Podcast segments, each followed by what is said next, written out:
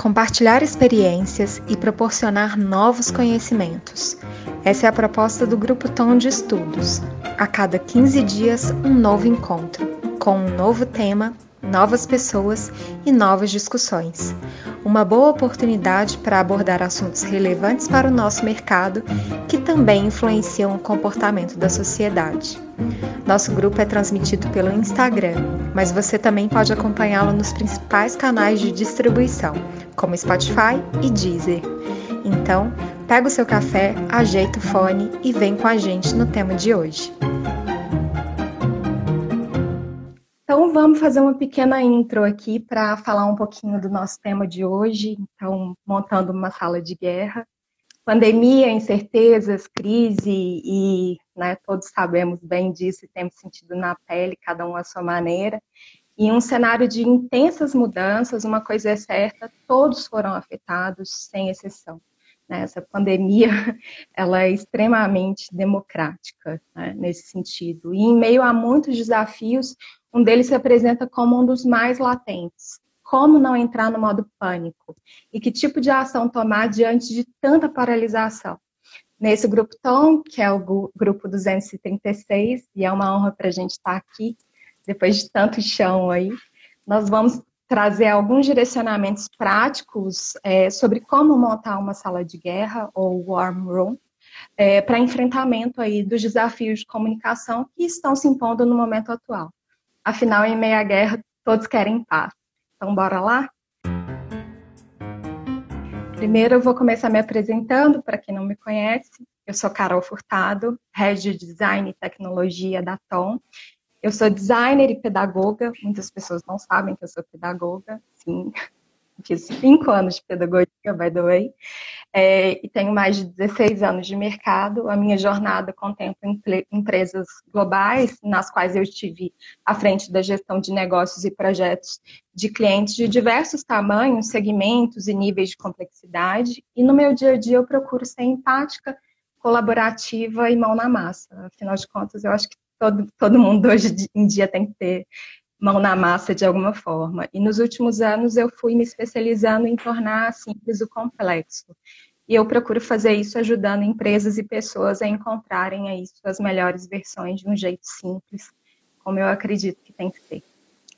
Bom, pessoal, é, eu sou Fernanda Lacerda, é, eu sou publicitária, é, tenho mais de 10 anos é, de experiência aí transitando entre marketing digital, projetos experiência do cliente, é, em uma experiência que envolve tanto agências quanto clientes de, de grande porte. É, com, e aí eu conduzi projetos de amplitude nacional, então é, eu acredito em inovação, é, integração em processos inteligentes para gerar uma experiência melhor. E aí a geração de negócios, para mim, é consequência desses, desses processos todos. Bom, gente, então vamos falar um pouquinho sobre contexto, né? É, eu acho que, que tem uma, uma sigla que provavelmente é familiar para muitos de vocês, que é o VUCA, o mundo VUCA. É, e ele é uma premissa. Então, é, ele está ligado a uma sigla né, em inglês que é, significa volatilidade, incerteza, complexidade e ambiguidade. Então, é, isso tudo já faz parte do nosso dia a dia. É, e como se fosse pouco, é, se somar, somado a isso, vem a pandemia e aí a gente tem um cenário é, que tem tudo para ser caótico, mas que, que a gente vem aqui mostrar um exemplo em que a gente conseguiu estruturar bem um caminho para um cliente nosso é, que estava passando por desafios importantes. E antes de entrar nesse cenário que a Fê mencionou, eu, a gente só vai dar um contexto rápido sobre quando surgiu a primeira sala de guerra. Muitas pessoas não sabem disso, mas uma das primeiras salas de guerra da humanidade, na verdade, foi introduzida pelo ministro britânico Winston Churchill.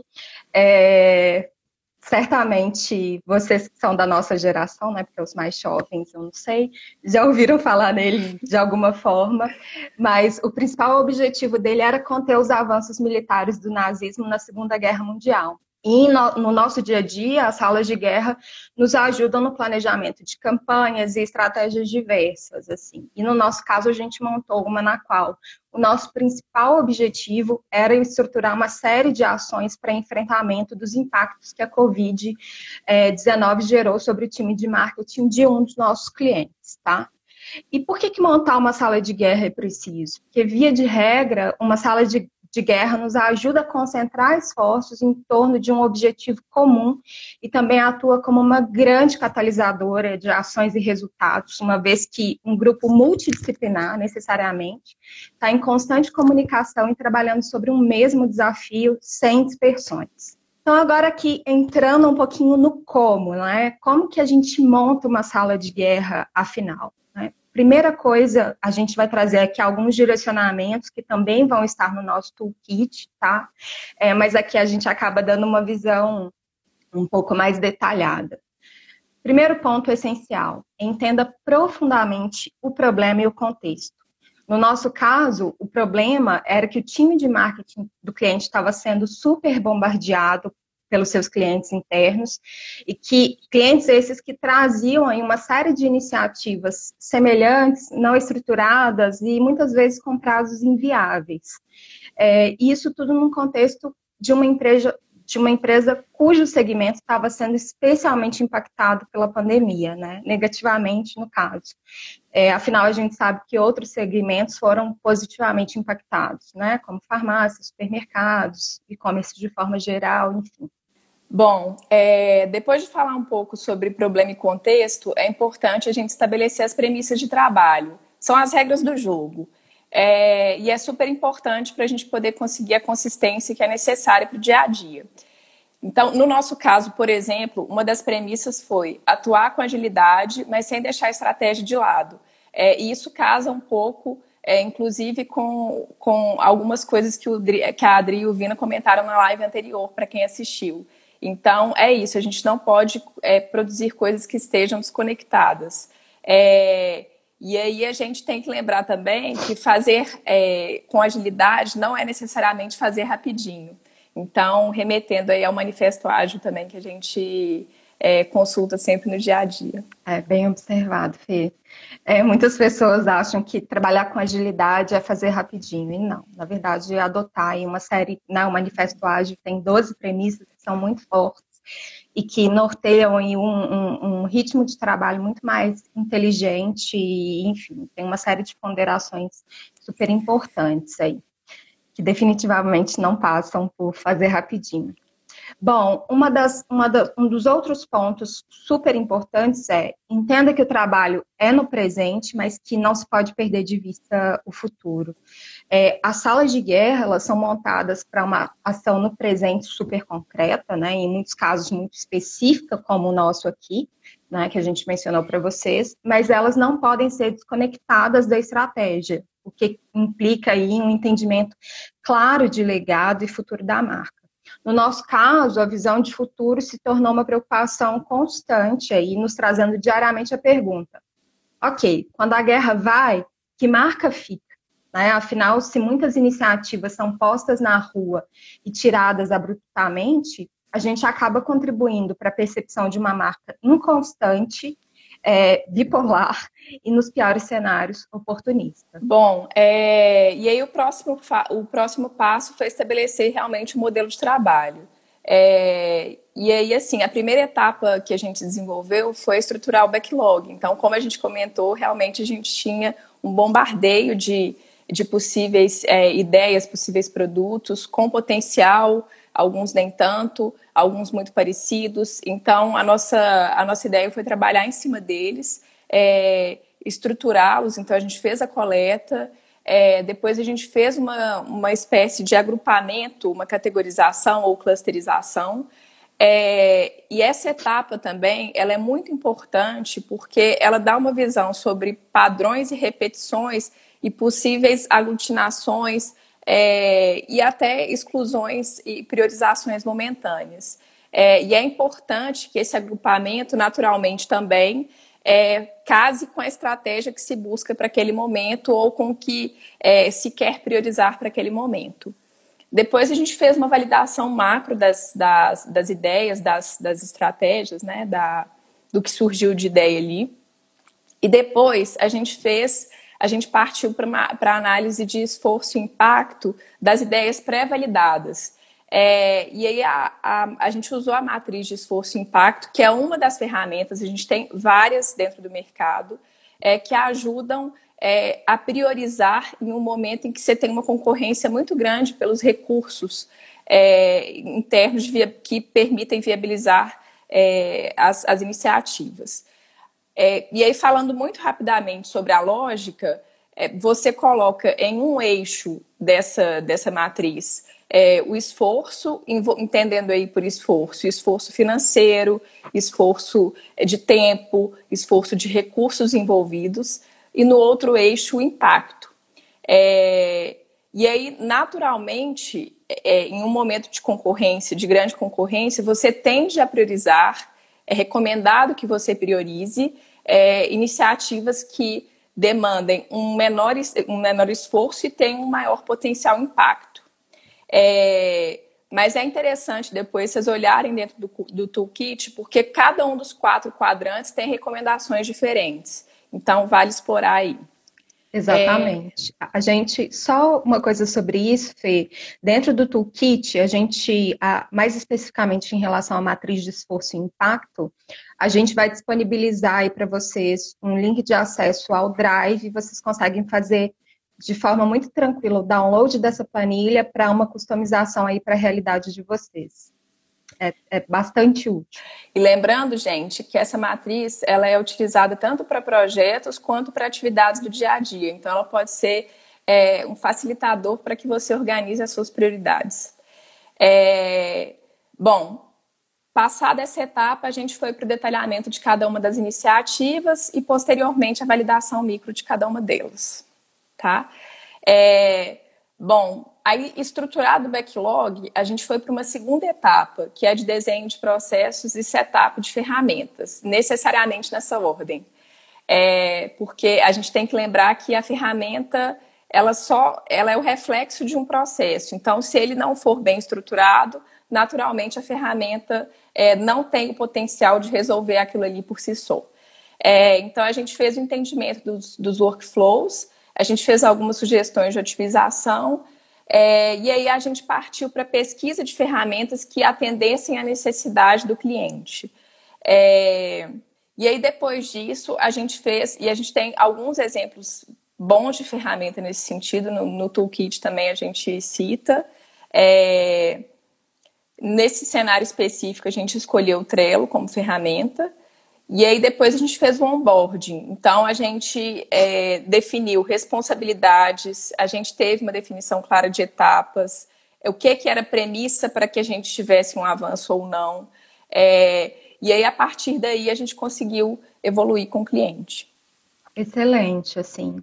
É, e uma observação sobre o Trello, né, Fê? Uma, uma discussão que a gente tem muito internamente é que é sobre como a ferramenta por si só muitas vezes ela é, é, ela, ela não atende bem a uma necessidade, porque se você não entende qual é o processo que vai ser setado dentro dessa ferramenta, é, via de regra, ela é muito mal utilizada, porque cada um acaba utilizando a sua maneira, né? não há aí um alinhamento sobre é, justamente responsabilidades dos atores, como que cada um atua em relação a isso, então é algo que é importante da gente se preocupar. Uh, o próximo Legal. passo do nosso trabalho foi a definição de squads e rotinas, tá? Considerando, primeiro, o design dessas squads, né? Compostas por uma equipe multidisciplinar temporária que trabalha ali sobre um mesmo desafio, com visão clara da entrega a ser feita, nunca perdendo de vista os objetivos prioritários. Quando eu falo squads, eu sempre gosto de relatar um caso é, que um professor meu, um mentor de agilidade, me, me contou uma vez, que ele foi num cliente e o cliente falou: Poxa, aqui a gente tem agora várias squads de trabalho. Por exemplo, ali a gente tem uma squad de designers, ali a gente tem uma squad de desenvolvedores.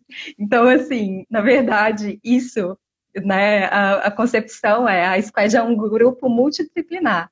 Então, numa squad, por exemplo, nesse caso, você teria que ter os designers, os desenvolvedores, né, uma formação que se complemente. É. É, e o termo, na verdade, foi começou a ficar repertoriado em função do Spotify, mas muitas pessoas foram aplicando em empresas sem entendimento mais claro do que, que, do que, que isso significava.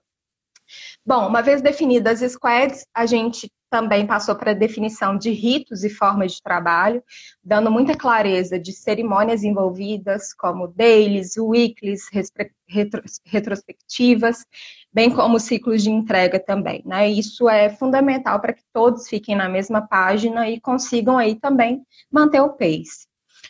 É, um outro ponto é, super importante também foi a capacitação né? E é a capacitação. Depois de tudo isso, depois de toda, todo esse trabalho, você precisa minimamente produzir tutoriais que reflitam aí o que, que foi desenhado na ferramenta, né, a partir dos processos, é, permitindo que os envolvidos se relembrem aí dos combinados sempre que preciso ou possam multiplicar os ensinamentos para os seus pares, por exemplo. Isso é super importante. Se o tutorial vai ser plotado na própria ferramenta, se você vai gravar um vídeo, se vai ser texto, isso, isso não importa, assim, a forma, né, o, o, conteúdo é que é efetivamente importante e a ação também de você ter um material que suporte aí, para que, né, depois da, da, de todos os setups, você consiga dar continuidade. É, bom, então, assim, a gente trouxe algumas, algumas dicas também adicionais ao processo que a gente, que a gente colocou aqui, que a gente acha que é importante, não só para a gente conseguir para a gente conseguir viabilizar o que a gente colocou aqui como projeto, mas de forma geral. É, então, é muito importante a gente ter um sponsor, então, um patrocinador é, do projeto e da iniciativa. No nosso caso, a gente tinha tanto no cliente quanto na agência, então, uma pessoa da alta gestão envolvida, para que a gente tenha a priorização necessária é, e, e, engajamento necessários. Então, esse endosso, ele é super importante. É, é, muito importante também a gente ter um gerente de projeto. Então, é, uma pessoa que seja responsável por fazer, por dar o pace, né, por fazer as coisas caminharem. É, e aí, além disso, é importante também o compartilhamento de informação da evolução, então a gestão à vista, né?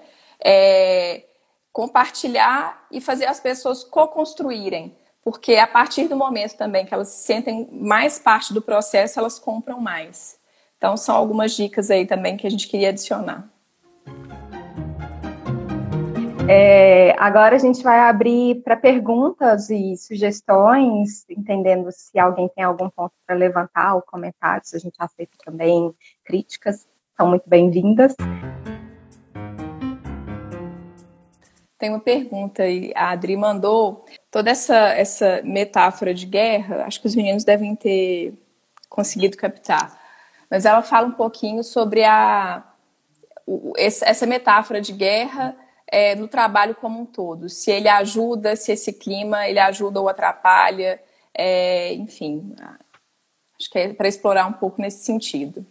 Na verdade, bom, é, eu sou uma pessoa muito de palavras, né? Para mim, as palavras realmente elas, elas têm poder. E uh, eu acho que a palavra guerra ela traz para o contexto aí uma, uma força grande e um senso de, de, pelo menos a meu ver, é, nos incita a ter um senso de urgência e responsabilidade muito grande. Então, porque o contexto é de fato de guerra, né? Assim, principalmente quando a gente fala dessa pandemia. É, e de guerra porque, na verdade, é, foi um evento que surgiu né? A gente começou a levar porrada de todos os lados, é, sem que a gente contasse com isso, né? Então, fomos postos, inclusive, à forceps aí, na linha de frente de, dessas batalhas que começaram a surgir é, a partir da pandemia. Então, é, para mim, a avaliação que eu faço é bem nesse sentido. É, eu concordo, é, e eu acho que assim esse período tem feito a gente aprender muito rápido é, e é corrigir muito rápido. É, então, assim, e eu acho que também a gente consegue, vai ser uma, um desafio é, passar, conseguir transmitir os aprendizados que a gente teve é, ao longo desse período é, para fora. Então, dentro da Atom, por exemplo, a gente estabeleceu ritos que funcionaram muito bem, que deram muito certo. A gente conseguiu reforçar as nossas conexões. É, e eu acho que vai ser um desafio a gente conseguir passar e manter tudo que funcionou é, dentro desse novo normal que vai surgir aí depois que a gente é, voltar a trabalhar, enfim, dentro da, da nossa estrutura tradicional. É, e eu acho que uma coisa, enquanto você falava, eu estava pensando que é, a Tom, aí falando um pouco da Tom, das características dessa agência mais especificamente, né? Uma das coisas que, é, além da Tom já ter uma experiência anterior muito forte em enfrentamentos de situações de crise, né? Como a Adri e o Vina mencionaram na, na live anterior, é, ela tem todo um, um, um ecossistema aí, é, é, formado por, por um time que é efetivamente multidisciplinar. Então, isso facilita muito é, as coisas. Né? Assim, a gente é, é, uma agência que nós temos publicitários, jornalistas, mas a gente tem designer, a gente tem é, pessoas com administradores, então, assim, contadores, pessoas com com competências técnicas e emocionais muito diversas e que nesse momento é, de crise fazem muita diferença, porque você também tem bem. muito e você tem muito repertório envolvido é. E multiplicado, sabe? E isso é um, é um ponto que me, me destaca muito, me chama muita atenção. Meninas, será que vale comentar da disciplina necessária para implementar a sala? Vale. Vale muito. É, gente, realmente, assim, é, é, você implementa uma sala, você implementa uma sala, mas você precisa sustentá-la. E essa é a parte talvez mais difícil, né? Porque, querendo ou não, quando você implementa algo novo, você fala, você está no afã de, nossa, vamos fazer acontecer mas manter o ritmo e manter a disciplina de estar ali no horário marcado, uma, né, assim, para poder trabalhar efetivamente é, e, e também reservar uma parte do seu dia, porque a nossa rotina, trazendo um pouquinho para a prática, como que ela, como que ela se deu, né? É, a gente a gente entendeu o problema e o contexto, a gente é, levantou um modelo de trabalho e dentro da rotina a gente tinha com o cliente checkpoints é, diários, é, todos os dias pela manhã. A gente tinha um checkpoint de uma hora, tá? No qual a gente é, falava sobre as entregas que a gente precisava é, é, precisava concluir em relação ao dia anterior e falava já sobre os resultados e sobre as ações que precisavam ser tomadas no, no dia corrente para serem apresentadas no dia posterior. Então, assim, é muito trabalho, é muito intenso. Então, é, é necessário ter muita disciplina. E é por isso que, quando a Fê mencionou que é altamente recomendável que tenha um sponsor trabalhando muito aliado também com um PM, isso faz muita diferença. Porque mais do que implementar a sala, você precisa garantir que ela seja sustentada. Isso é um grande desafio. E do nosso lado, o que eu posso dizer é que a gente teve uma adesão muito grande, tanto do nosso time, Tom, quanto do nosso cliente. Assim, foi, foi muito legal nesse sentido. Houve um comprometimento mesmo, assim. É, e, eu considero que foi uma, uma, uma jornada aí muito bem, sucedida, muito bem sucedida nesse sentido. É, tem uma outra pergunta aqui, da Isabela Cardoso. É, vocês acham que na situação da pandemia, o posicionamento de estratégia visando venda é um perigo para a própria marca? Depende. Depende de como essa estratégia é implementada. É... Uh, eu costumo dizer que em muitos casos, é, o problema não é o, o, conteúdo, né? Nesse caso, é um conteúdo de venda. O problema é a forma como se expressa essa necessidade, por exemplo, sabe? Assim, é, então, porque a vida continua, né? Assim, no contexto de crise, a pandemia está aí, mas assim, as marcas, né, e as empresas e as pessoas precisam continuar, é, né, vendendo, né? Assim, mas nesses casos eu entendo que é, uma estratégia na qual você concilia aí uh, uma, né, uma atitude que demonstre a sua consciência em relação é, a esse contexto de crise, mas acompanhada também de ações que visem a sobrevivência da sua marca, não vejo isso como um problema. Né? Inclusive, a gente vê aí, falando até mais especificamente, assim, agora, é, eu, esses dias tem uma, uma fotógrafa que eu sigo e que ela é, ela é demais, assim, ela é espetacular. E, e ela fez exatamente isso, assim. Ela, eu acompanho muito pelo Instagram e ela fazia postagens dela ali genuinamente né, consciente sobre a pandemia, os impactos que isso estava trazendo, mas ela mixava isso também com é, é, ações que, que visassem a sustentação da marca dela.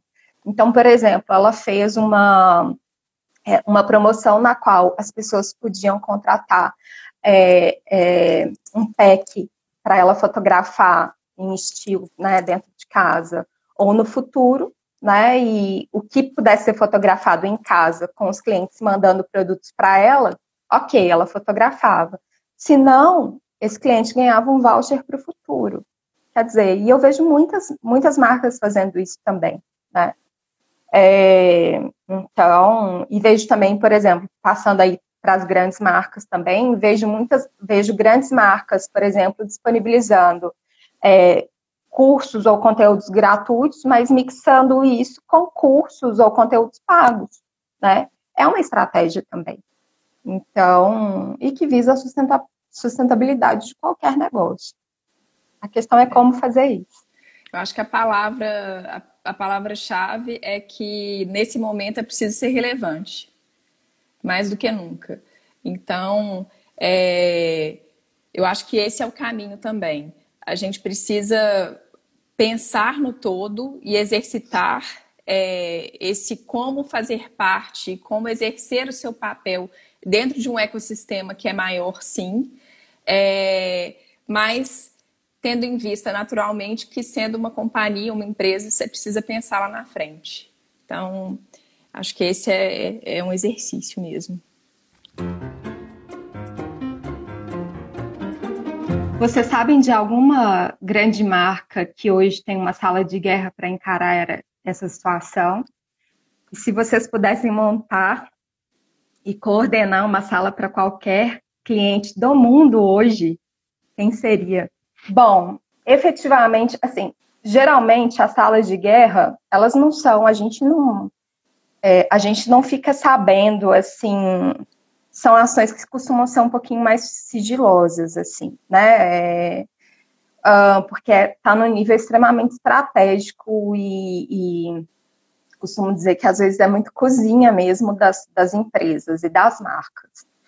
Mas eu acredito que, na verdade, é, grandes marcas é, como uh, Ambev, Magalu, é, com certeza elas têm alguma estrutura de guerra montada. A própria Samsung, eu imagino muito que as companhias aéreas estejam com sala de guerras é, montadas, né? Se elas vão chamar de sala de guerra ou de salas de crise, enfim. Mas eu acredito muito que os segmentos que estão sendo é, ou muito impactados negativamente ou muito impactados positivamente estão com é, é, salas de guerra é, estruturadas, tanto para saber como que eles podem enfrentar a crise ou então como ter um aproveitamento das oportunidades que surgem em meio a elas. Assim. Eu também acho que, assim, com certeza, é, essas, essas grandes marcas impactadas é, em mercados muito impactados pela crise, tem essa estrutura de, de, de, de salas de guerra, esses grupos, ainda que não com esse nome, mas é, certamente existe um grupo de trabalho é, pensando nesse cenário e no pós-crise. É, e eu, particularmente, gosto muito de desafios, então, assim, eu é, ficaria feliz de, de, coordenar uma sala de guerra em algum segmento muito impactado é, negativamente é, pela crise.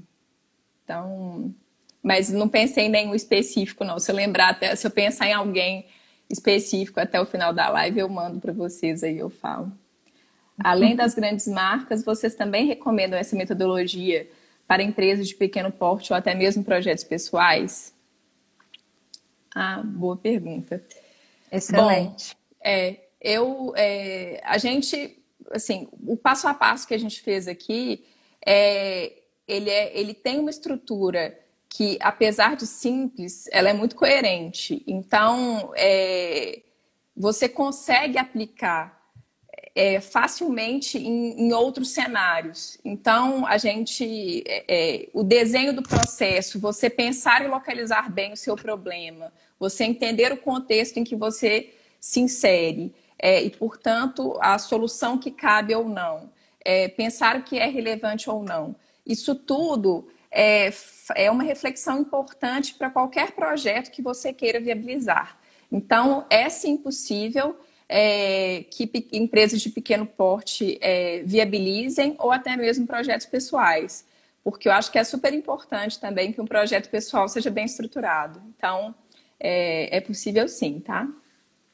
Sim, é completamente possível.